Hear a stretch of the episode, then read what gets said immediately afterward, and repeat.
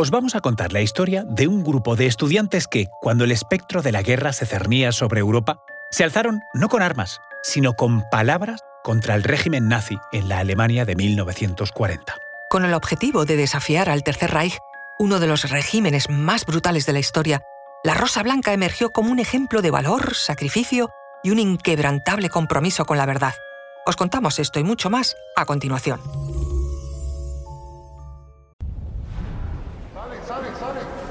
Conoce mejor al equipo que protege nuestras costas. Alerta en el mar, el jueves a las 10 un nuevo episodio en National Geographic. Soy Luis Quevedo, divulgador científico. Y yo soy María José Rubio, historiadora y escritora. Y esto es Despierta tu curiosidad, un podcast diario sobre historias insólitas de National Geographic. Y recuerda, más curiosidades en el canal de National Geographic y en Disney Plus.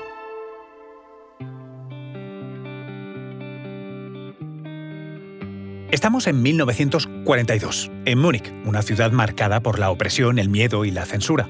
Alemania vivía entonces un momento crítico para el régimen nazi. El recuerdo de las primeras victorias alemanas en la Segunda Guerra Mundial empezaba a olvidarse, en una Alemania que se veía más vulnerable y muy consciente de sus pérdidas en algunos frentes.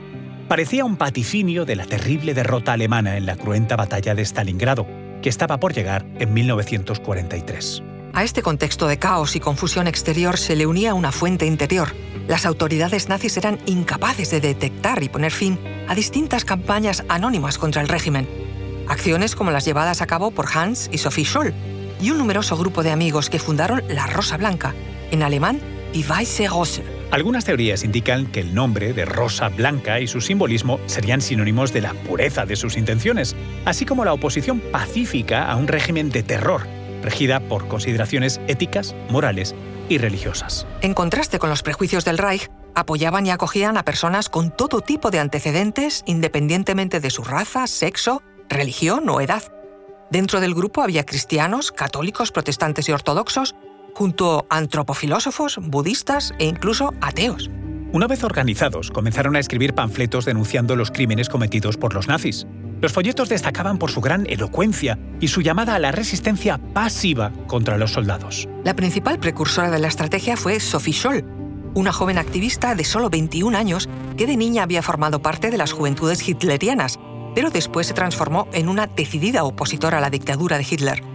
Tenía interés por el arte, la filosofía y la teología. Había sido profesora en un jardín de infancia en su primer panfleto para la Rosa Blanca, Sophie sentenció, Nada es tan preciado, tan necesario preservar como la libertad individual.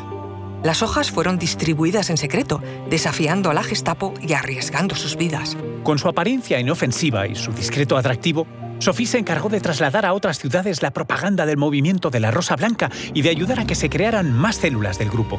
La Gestapo acumulaba sospechas sobre el grupo, pero sin una pista definitiva. En febrero de 1943, la Rosa Blanca decidió tomar una postura más enérgica contra Hitler. Repartieron las dos últimas series de folletos y llenaron las paredes de Múnich con pintadas antinazis que repetían el eslogan Fuera Hitler. La historia dio un giro dramático el 18 de febrero de 1943. Mientras Sophie y Hans repartían folletos en la Universidad Ludwig Maximilian de Múnich, fueron descubiertos y arrestados. Sofía había cometido el error de subir hasta lo alto del atrio de la universidad para lanzar desde allí los últimos folletos sobre los estudiantes. Fue vista por el conserje, miembro del partido nazi, que cerró la puerta de la universidad y avisó a la Gestapo. La reacción del régimen fue brutal.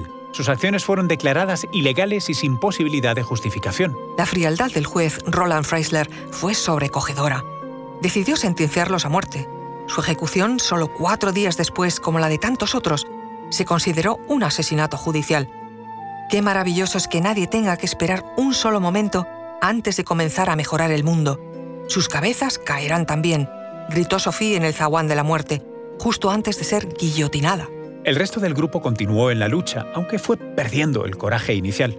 Finalmente, correrían la misma suerte que Sofía y fueron ejecutados. La Rosa Blanca fue luz en tiempos oscuros, el idealismo de jóvenes alemanes que intentaron derrocar a Hitler con sus panfletos, ejemplo del poder de la voz ante la injusticia, la opresión, la tiranía.